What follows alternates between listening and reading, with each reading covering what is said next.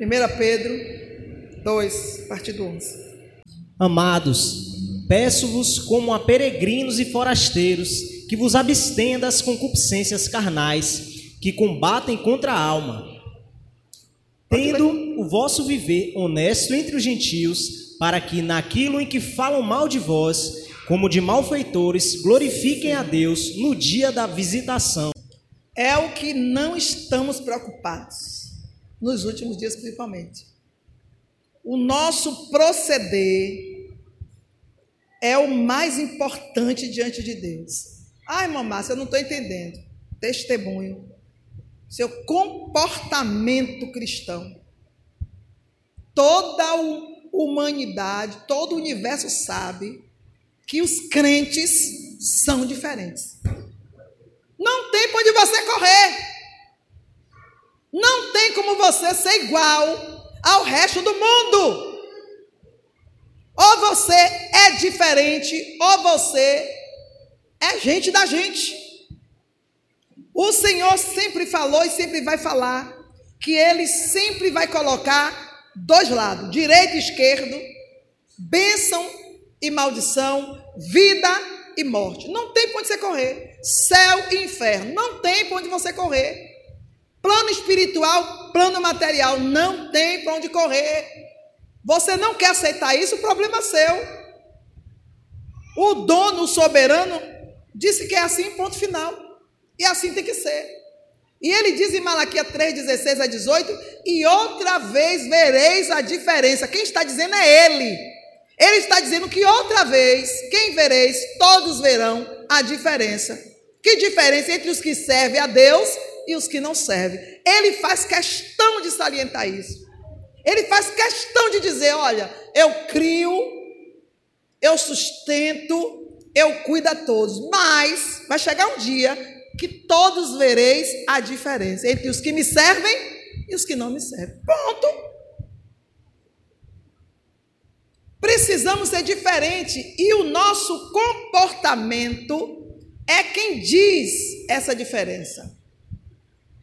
Não tem para onde você correr. Ora pelo Espírito Santo, só que o Espírito Santo ele só é discernido pelos espirituais, ou seja, para eu discernir o que Espírito está em você e me identificar com ele, eu preciso ter o mesmo espírito. Então, o Espírito de Deus testifica no seu espírito se quem está falando com você é o Espírito de Deus ou não. Aí vai haver comunhão. Se o seu espírito não for nascido do mesmo espírito que está no. Não vai haver comunhão, porque luz e trevas não tem como se unir, como concordar entre si. Não tem, é um fato. Ah, porque eu tenho vários amigos que é candomblessista, que é espírita. Eu também tenho. Mas eu sou amiga deles, eles não são meus amigos. é muito diferente, gente. Ah, eu tenho meu melhor amigo. Meu melhor amigo é Jesus. Porque ele, eu sei que não vai aprontar comigo. Não vai me trair jamais. Ah, mas eu, eu sou amiga. Você é amigo de Fulano porque você conhece a palavra de Deus e você honra a alma que está naquela pessoa porque você é nascido de Deus e sabe de quem é aquela vida. Mas eles, eles não sabem nada a respeito disso. Até que você diga, até que você prove, até que você se autovalorize em Cristo. E como eu vou me valorizar em Cristo? Mostrando para ele um comportamento diferente do deles. Se isso não acontecer, você vai receber deles o que eles têm para te dar. E você tem que aceitar. Ó, oh, fulano aprontou comigo. Por que fulano aprontou? Porque você deixou. Porque você tem que deixar claro para fulano que se ele se levantar contra você, vai cair. Por quê? Porque maior que está contigo do que o que está com eles. Mas se você se cala sobre isso, então você está negando a Cristo e tem que sofrer as consequências mesmo. E ponto final. Ah, o povo costuma dizer lá na, lá na rua, na minha casa, onde for, ah, o povo tem medo de você. Fico confortável com isso. O medo, o respeito. O que não pode é me igualar. Por quê? Porque eu faço questão de manter essa diferença acesa. Jesus na minha vida não é resto de xepa. Jesus na minha vida é algo que eu priorizo e é muito importante. Então eu não vou desprezar e não vou deixar você desprezar também. não deixo.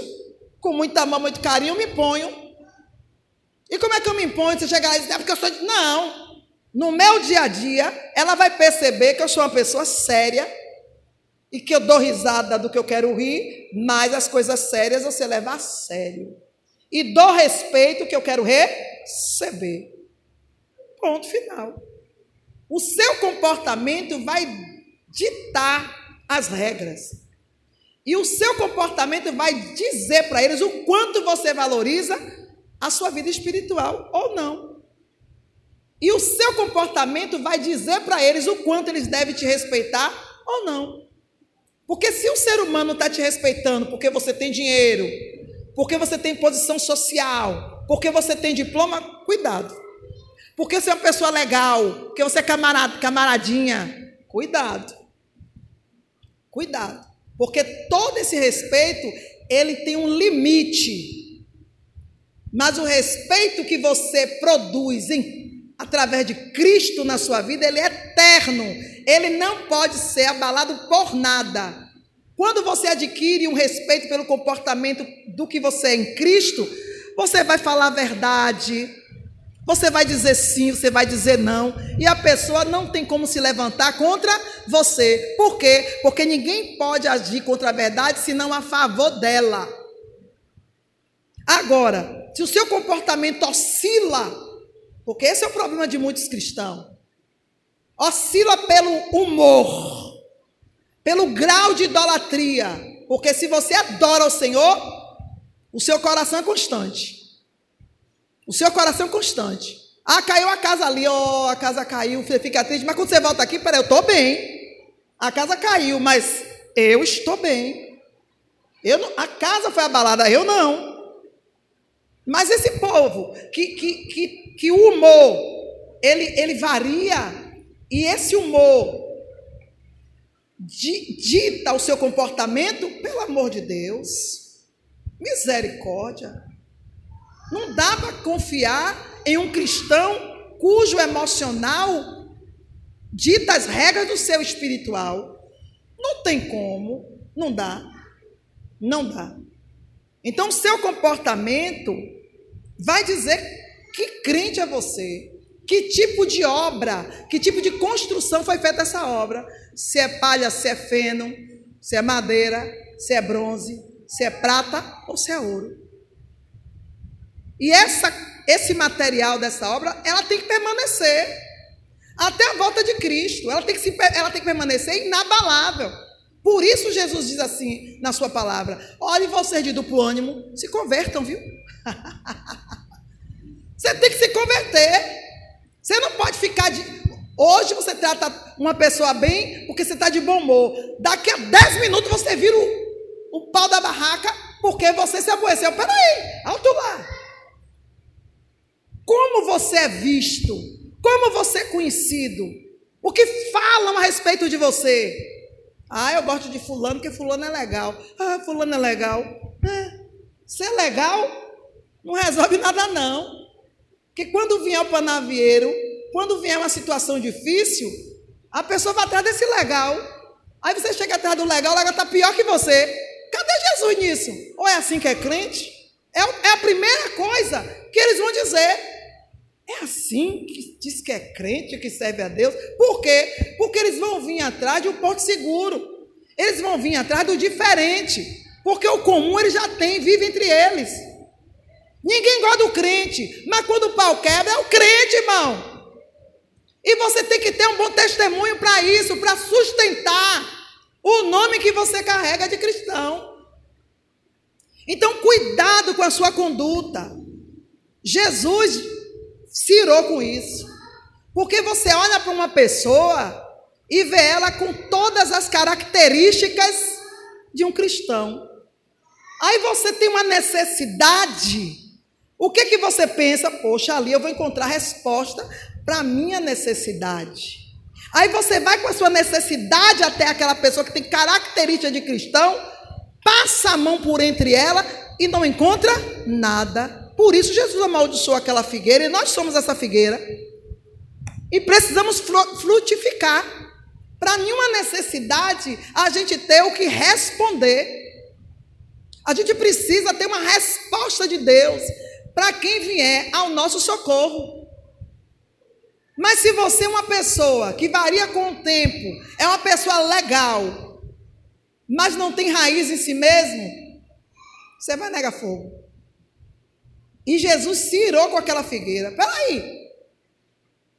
Há quanto tempo eu espero o fruto de você e não encontro? Está ocupando espaço inutilmente.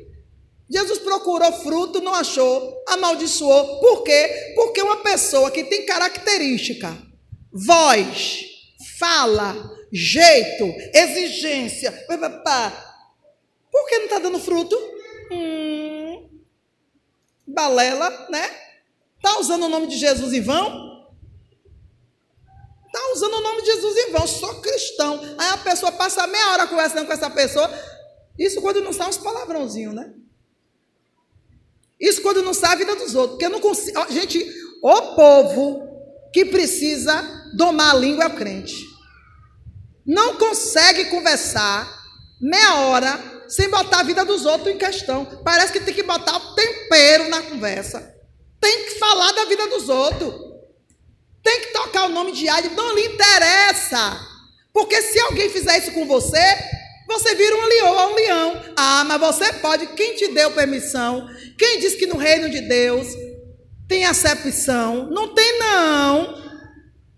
A única pessoa que você tem liberalidade para falar é de Jesus. Ou da sua própria vida. Ah, mas a sua vida ninguém quer saber de ninguém sabe de nada, né? É sete chaves, mas a vida dos outros, pelo amor de Deus, isso é um mau testemunho. Então, Pedro, ele convida a igreja nessa manhã, pelo Espírito de Deus, a ter um bom proceder, para que naquilo que falam mal de vós, fiquem confundidos pelo seu bom proceder. Porque não pense que o mundo não vai falar de mim, de você, vai falar. Eles vão falar. E eles têm que falar eles têm que falar mal de mim, têm que falar mal de você. Senão, estamos fazendo parte do rol deles. Mas eles têm que falar mal, e quando chegar aqui, quando vier averiguar, cair por terra. E então se converter pela, pelo nosso bom proceder. Eu acho extraordinário quando alguém fala mal de alguém, e esse alguém quer tomar briga de outro e se levanta contra você sem causa. Aí você dá uma resposta totalmente diferente do que é o que aquela pessoa ouviu que receberia. A pessoa, a pessoa vira fã sua. Pega um amor maravilhoso. E o que foi? Quando isso acontece, eu já sei. Hum, ouviu coisa ruim a meu respeito. Obrigado, Joá. Obrigado pelo teu caráter formado já em mim. Então você precisa ter uma transformação no caráter, de dentro para fora. Porque não é fácil você saber que está diante de uma pessoa que pensa mal de você e você continuar íntegra. Ó, no salto, ó, íntegro. É difícil. Você tem que ser crente convertido. Você tem que ser uma pessoa que aprendeu a amar. E você só aprende a amar se você exercitar o amor que ele já te deu. Mas se você recebe o amor que Deus lhe deu, joga fora, ou tem ele como natural, você não vai amar ninguém. Você vai continuar fingindo que ama. E na primeira oportunidade, ou tu apunhala ou tu dá uma rasteira. Porque isso não é amor. O amor, ele suporta, ele é sofredor. Por que ele é sofredor? Porque você está ali sofrendo, mas continua amando. Poxa, a pessoa falou mal de mim. Por que falou? Você sofre, mas eu amo. Mas eu não tenho por que falar mal dele, mas eu não tenho por que me vingar dele. Esse é o amor que Jesus quer que eu e você vivamos. E esse amor, ele é contagiante. Porque quanto mais você ama, você não pode prender o amor numa caixinha. Não tem como. Ele vai, ele vaza. E a pessoa se constrange e se converte a Cristo na sua vida. Mas para isso você tem que ter um amor genuíno, um comportamento não fingido. Paulo muito fala sobre isso, porque muitos cristãos eles fingem. Por que finge? Porque você aqui é uma pessoa maravilhosa. Poxa, que o irmão fulano é legal. Mas o que, que a família dele, o que, que a família dela diz a respeito desse legal? É legal até que hora? Até o café está frio? Até a comida está pronta? Ou não está pronta? É legal até que hora? Até quando ele acorda ou ela acorda de mau humor? Esse legal vai até onde? Hum, até quando as contas não chegam. Porque tem crente aqui, irmão, que quando passa por aquela porta, eu digo, já sei, está sem pagar as contas. O Deus dele são as contas. O Deus dela é quando está tudo em paz com o marido, é a idolatria dos infernos. Ou quando está tudo bem com os filhos. Pelo amor de Jeová. Ou você centraliza isso, ou então você vai continuar fazendo parte da multidão generalizada da arquibancada. Você tem que ir para o camarote. Você tem que fazer parte do camarote, dos VIPs de Jeová. Ainda que você esteja na multidão, meu filho é extraordinário. Pede para Deus te revelar. Você está na multidão, mas eu vi aquela luz que vai no teatro, aquela luzinha. Ô, oh, está lá em você, ó. Quem está no alto, esse ali, ó, é crente. Candarabandai, ó. Ali é separado, ali é separado. Você pode estar no meio, de, de um formigueiro.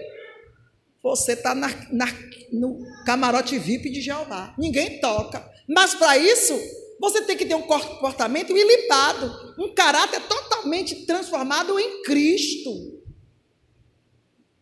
O crente que trata um bem, aí dá as costas, trata outro mal. Peraí, um crente que acorda, dorme na santa paz, dormindo, você viu dormindo, todo mundo dormindo? Gente, tem coisa mais linda do que um ser humano dormindo?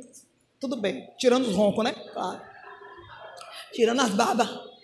Mas a coisa mais linda é o ser humano dormindo. Você fica angelical. Você fica coisa doce, dá até de beijar, abraçar. Coisa mais fofinha de papai. Mas o crente já acorda, irmão. Quando abre o olho, incorpora um capeta das trevas, muda tudo. Peraí, onde é que estava aquela pessoa doce, angelical que eu estava contemplando? Tá dando para entender? Tem que haver uma transformação de dentro para fora. Você tem que amanhecer como você deitou. Por isso que eu fiz um hábito de abrir o olho, glorificado seja o nome do Senhor. Eu tenho que me lembrar de quem eu sou, de que espírito eu sou. Porque a carne ela é terrível. Tenha hábito, glorificado é o teu nome, Senhor. Aleluia. Pronto. Porque você vai, ó, trazer a sua memória de volta. Lembra um filme que a mulher é, teve um acidente, aí toda noite, todo dia, ela esquecia que ela era. Aí a, o marido tinha que acordar, botar um vídeo para ela ver o que aconteceu, para começar. Aí no outro dia de novo, pronto, a gente é a mesma coisa, até a gente se converter. Precisamos estar lembrando para nós mesmos de quem somos, de que espíritos somos originados.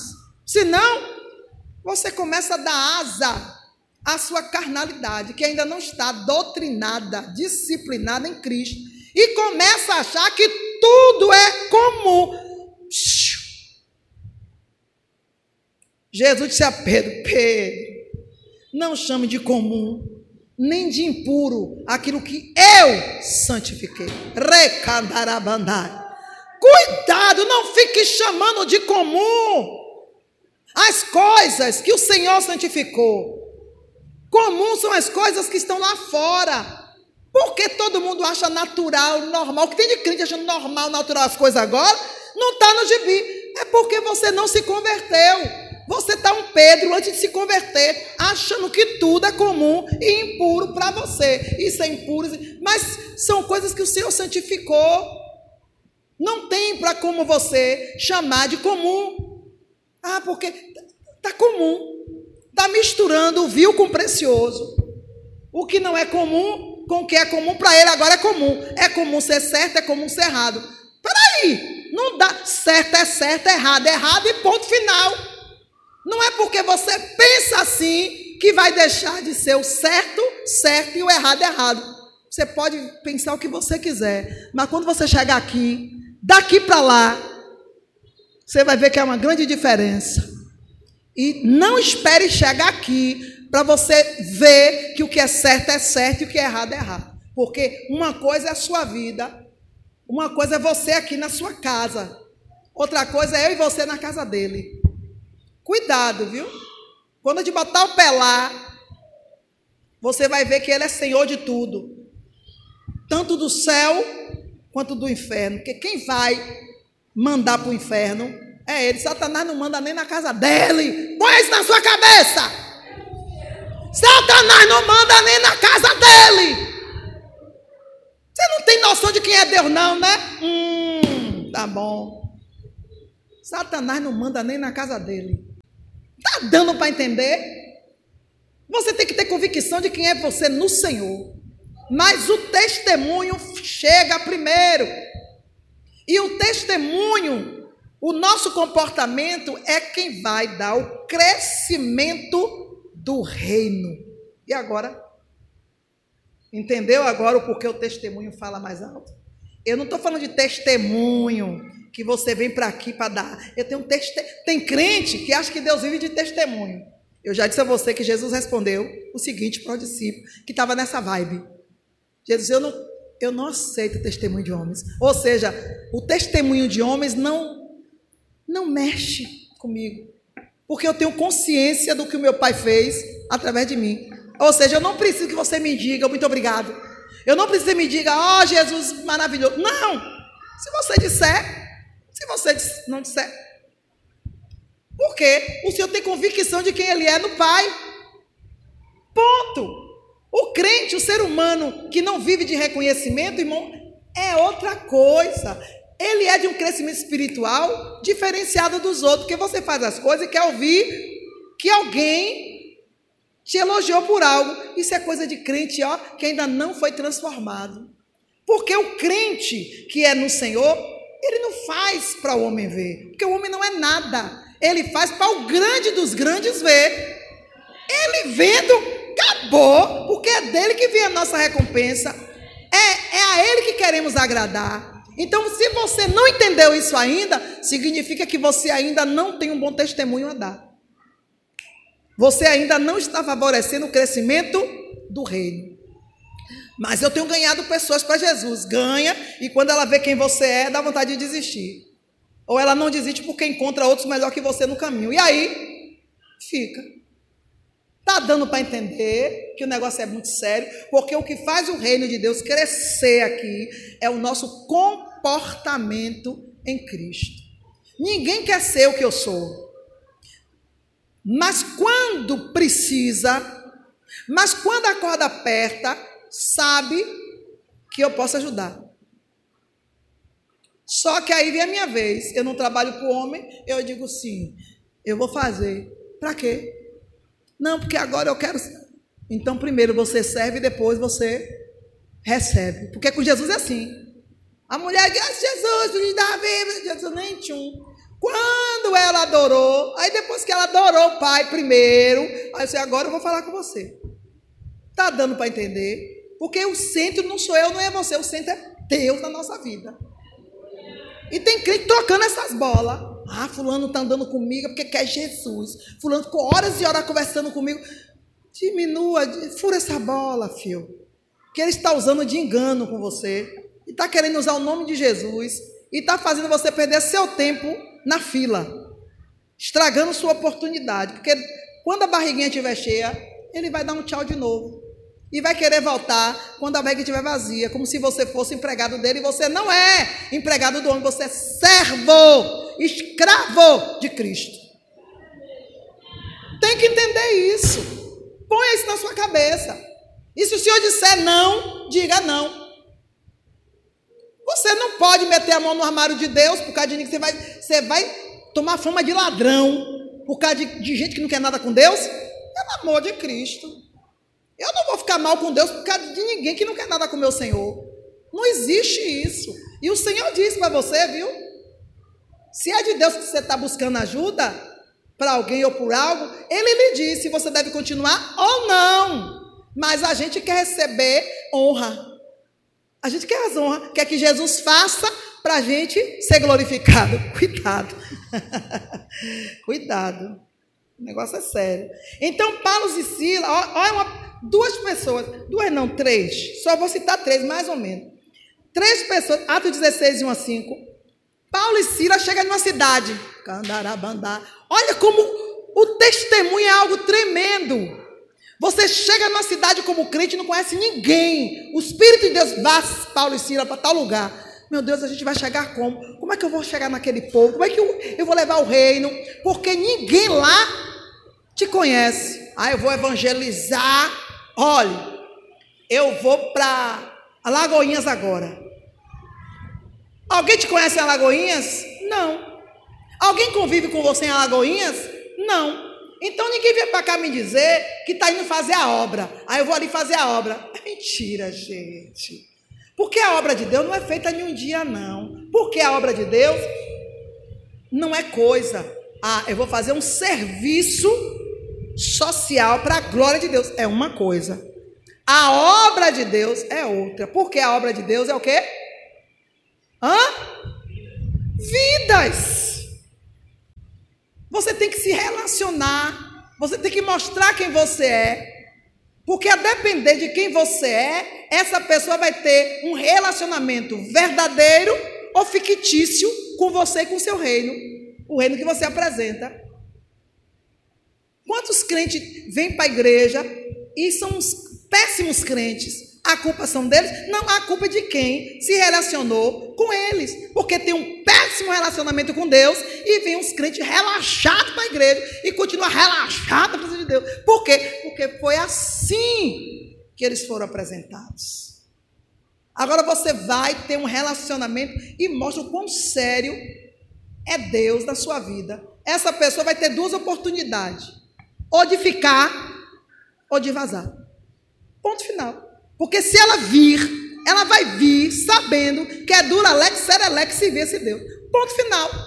Testemunho verdadeiro. Então lê aí o que aconteceu com Paulo e Silas nessa cidade de Derbe, eu acho, se eu não me engano. Pode ler. E chegou a Derbe e Listra, e eis que estava ali um certo discípulo por nome Timóteo, filho de uma judia que era crente, mas de pai grego do qual davam bom testemunho os irmãos que estavam em Listra e em Cônio. Paulo quis que este fosse com ele e, tomando-o, circuncidou, por causa dos judeus que estavam naqueles lugares, porque todos sabiam que seu pai era grego. Aleluia! E quando iam passando pelas cidades, lhes entregavam para serem observados os decretos que haviam sido estabelecidos pelos apóstolos e anciãos em Jerusalém, de sorte que as igrejas eram confirmadas na fé e cada dia cresciam em número. Ó, ao reino, o reino cresce. A igreja de Cristo cresce, não só em números, não só em números, mas espiritualmente cresce. Mas olha o processo. O Senhor manda Paulo e Silas para Derbe e Listra e diz: Eu quero aquele povo de lá. Porque Deus, quando dá uma ordem a você para ganhar uma alma, o negócio é sério. Tu não dorme, tu não tem paz. E se tu fizer de conta que não tá, que não, que não sabe de nada, é a sua vida pelo daquela pessoa. Se aquela pessoa morrer, tu está correndo um sério risco de ser barrado no grande dia. A depender do quão aquela vida é importante para Deus. E aí? Você corre um sério risco, viu? Um sério risco, porque é a sua vida pela dele. Não adianta você fazer de conta que não viu, porque o Senhor pondera nossos corações. Então o Senhor manda Paulo e Silas para aquela cidade que eles não conheciam ninguém. Mas o que foi que Paulo fez? Paulo procurou, dentre eles, alguém que tivesse um bom testemunho. Olhe, comportamento é independente de servir a Jesus ou não. agora peguei vocês.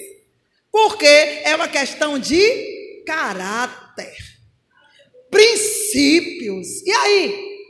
Por isso que eu digo que muitos cristãos ainda estão em processo de transformação e conversão. Por quê? Porque não tem de princípio o hábito de falar a verdade, de não mentir, de deixar a vida dos outros para lá, de fazer as coisas honestamente, de lutar do começo até o fim, de não desistir. Não, no meio do caminho, ah, tá difícil, começa a procurar o jeitinho todo brasileiro. Ah, sim.